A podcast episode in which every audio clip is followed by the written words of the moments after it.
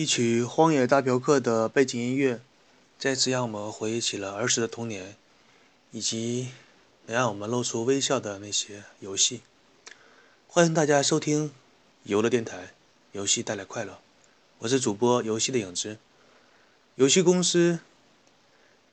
包括四家公司内部有什么重层矛盾的关系？任天堂在全盛时期又实行了什么样的暴君手段？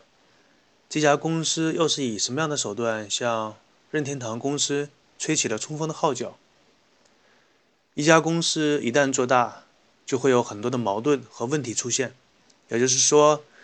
我们常说的大公司的病，同事之间的勾心斗角，办公室政治，已经成了电视剧里常见的情节。比如说，你得罪了某位领导之后，人家也不打你，也不骂你，把你的座位安排在靠近厕所的位置。你说你难受还是不难受？那么，同样在四家公司的内部啊，即使是外企，也是有同样类似的问题。他们除了这些问题以外，还有资源不共享。比如说，街机部门开发了一个非常棒的视频技术，可以让图像显示更加清晰。作为同一家公司，本来呢，按照常理来说，应该是把这个视频技术共享给家用机这个部门的。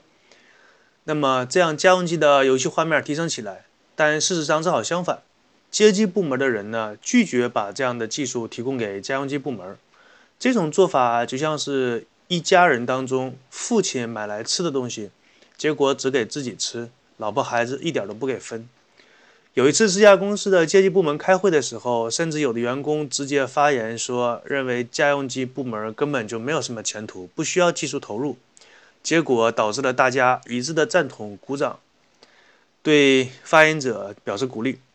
这家公司总的来说，如果比喻成一个人的话，就是那种说一套做一套的人。这个公司的理念听起来很人性化，说什么为大众服务，但是他的做法却是从来不妥协，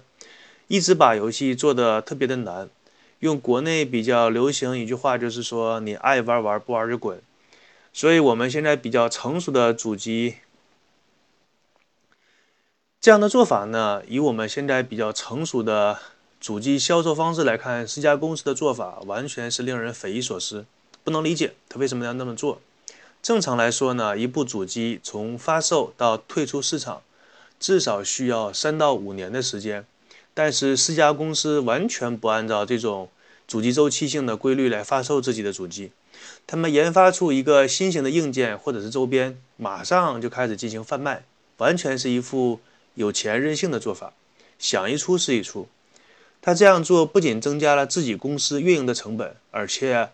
还对他的消费者造成了很大的困扰。不知道自己的主机该什么时候换代，总是隔三差五的听到一些消息说四家公司又出新主机了，或者又添加了一个什么新的设备，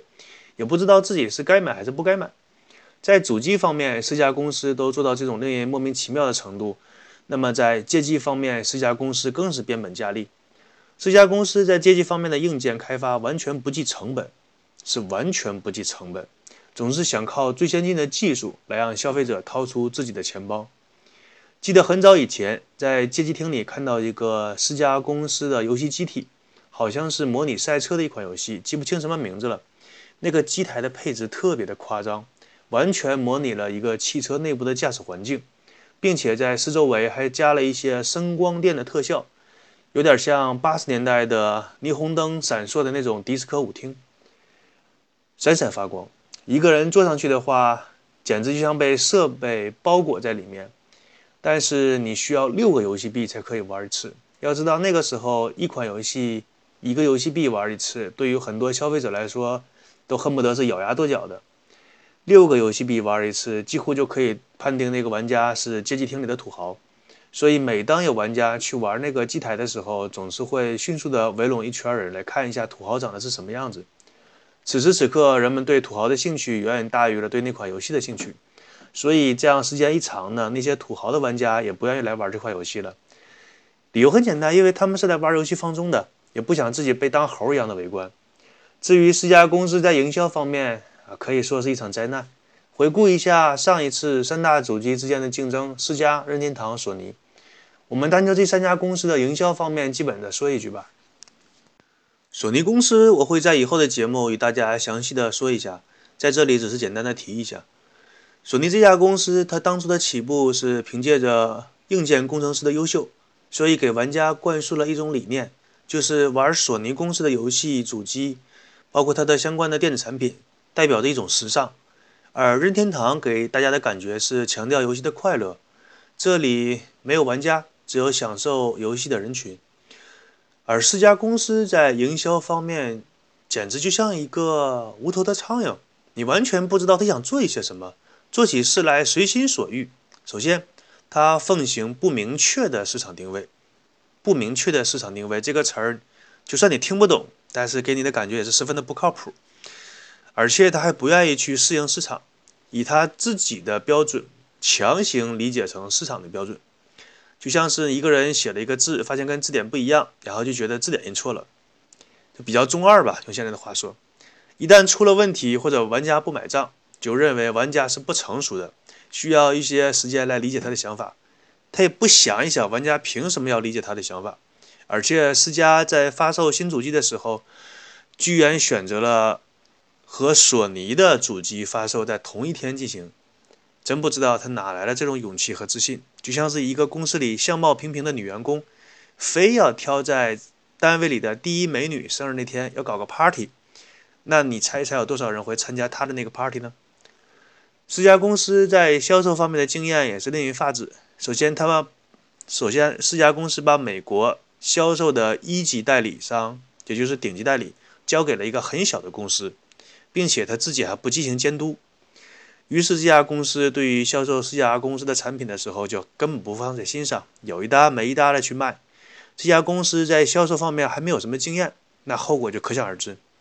在日本本土的销售方面也好不了哪去，长期落后于针对软件质量进行严格监控的任天堂公司。这一个现象一直到了1994年的8月份，四家公司与日立公司的家电部进行合作，共享了他们公司的销售渠道以及售后服务。才有了非常大的改善。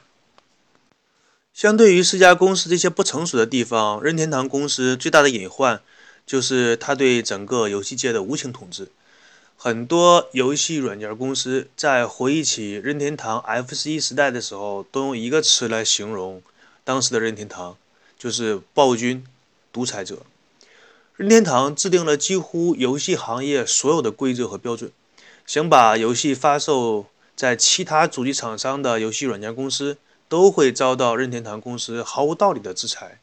比如说，有一家游戏公司在私家主机上发售游戏之后，在任天堂的公司规定，这家公司的任何一款游戏将禁止在任天堂的主机上发售，任何一款在任天堂主机发售过的游戏也禁止移植到其他游戏主机上面。同时还规定，任何一个在四家公司主机发售过软件的游戏公司，三年之内禁止把那款软件移植到任天堂的主机上。这个就像是幼儿园的小朋友闹情绪一样，指着你的鼻子跟你说：“你跟我玩，哎，你就不能跟他玩；跟他做朋友，你就不能做我的朋友。反正你选一个吧。”这种事情如果说你发生在幼儿园的小朋友的身上，我们可以理解什么？什么天真浪漫呢？用这样的一个词，把这种低劣的行为给掩盖一下。但是如果这样的言行呢发生在一个成年人的身上，那我们就只能用“心胸狭窄”这个词来形容了。我们回顾这段历史，有一个非常特别有意义的时间节点，就是1994年。在这一年，索尼进入了游戏界之后，无论是对游戏界的格局，还是对整个游戏人口的变化，都起着很大的推动推动，都起到了一个很大的推动作用。当然，这个事件在发生之前。无论是任天堂公司还是四家公司都没有意识到这一点。在这之前，两家公司还处于一种非常微妙的竞争的状态。我们平心而论，任天堂虽然说是一路高歌，但是在它整个的发展过程当中，还是出现了致命的错误。其中第一个致命错误就是任天堂当年的 N64 主机。现在，即使是任天堂公司自己也承认，这是一款非常失败的主机。当时发售这部主机的时候，任天堂坚持要以卡带作为整个游戏主机的存储介质。这个无论是它的生产成本，还是相关的存储空间、运输，都远远不如新兴的 CD-ROM。任天堂为什么这么坚持？原因只有一个，就是他想牢牢地将游戏的利润把握在自己的手中。无论是游戏的生产、发售、发行，还是游戏的权利金。举个例子，一个游戏开发商如果一款游戏可以挣到十块钱的话，那么任天堂非常希望从这十块钱当中分走五块到七块。你要知道，这款游戏都不是他做的，别人做的，别的游戏公司做的游戏挣了十块钱，他想分到五到七块，这什么概念？那就是抢钱。这种以极端垄断的暴君式的独裁，导致了第三方游戏公司选择了利润更高的四家公司和后来的索尼公司。这个就是任天堂的第二个致命错误——与第三方游戏公司的关系。他们本来应该是一种共赢的关系，结果被任天堂公司做成了剥削与被剥削的关系，仿佛突然之间，二十一世纪出现了奴隶制社会的那种那种社会关系，剥削与被剥削。要知道，在一个成熟的社会体系当中，尤其是在商业社会里，共赢关系是一个非常重要的根本。就是合作公司之间，你也挣钱，我也挣钱。用一句比较下烂的那种三流的港台剧的一句台词，就是说有钱大家挣嘛。但是独辟蹊径的任天堂，硬是把这种共赢关系给做成了剥削与被剥削的奴隶制的关系，也挺了不起的。很多游戏评论人和相关的游戏杂志，在介绍那一段时期之后，都会将这样一个事件评论成第三方的集体叛逃事件，认为他们叛变了任天堂。对这样一个说法，我个人是极度不赞同的。商人天生是逐利的，什么地方可以挣到更多的钱，就必然会偏向到的那个地方。就我们个人而言，一家公司给你三千块的月薪，而另外一家公司给你六千块的月薪，那毫无疑问我们会选择后者。对于一家以挣钱为目的的游戏公司来说，更应该如此，也应该是这么做。那么，作为任天堂公司，你一家游戏公司应该挣到的钱，揣到了你自己的口袋里，那么人家为什么要跟着你呢？我们都不用说一家游戏公司，就是街头上的一个小混混，也会选择一个给自己更多实惠的大哥。然后跟着他混，更何况是一家游戏公司。所以当年这些游戏公司的选择天经地义。对于这一点，如果不认同的话，除了那些任天堂的脑残粉以外，也只有那些反人类的想法才会认为应该继续跟着任天堂。我们不挣钱，就是跟着任天堂，凭什么呀？而且去掉利润不说，单就 CD-ROM 的存储空间和卡带的存储空间，也完全不是一个级别的。我们以当年非常有代表性的一部游戏作品《最终幻想》，如果用卡带来作为这款游戏的存储介质的话，那基本上是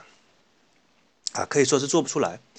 当年史克威尔公司强烈建议任天堂的新主机换成以 CD-ROM 作为存储介质，这样史克威尔公司可以继续支持它。但是独裁惯了的任天堂一口拒绝了这个合理的要求，就是天欲其亡，必令其狂。一个人如果彻底的要被这个世界淘汰掉的话，那肯定的第一前提就是他狂妄的听不下任何良好的建议。与当年的任天堂比较起来，刚刚进入游戏界的微软公司，在推出自己第一部游戏主机 Xbox 的时候，那个制作战争机器的那家公司说服了微软公司，将自己的游戏主机添加了更多的内存条。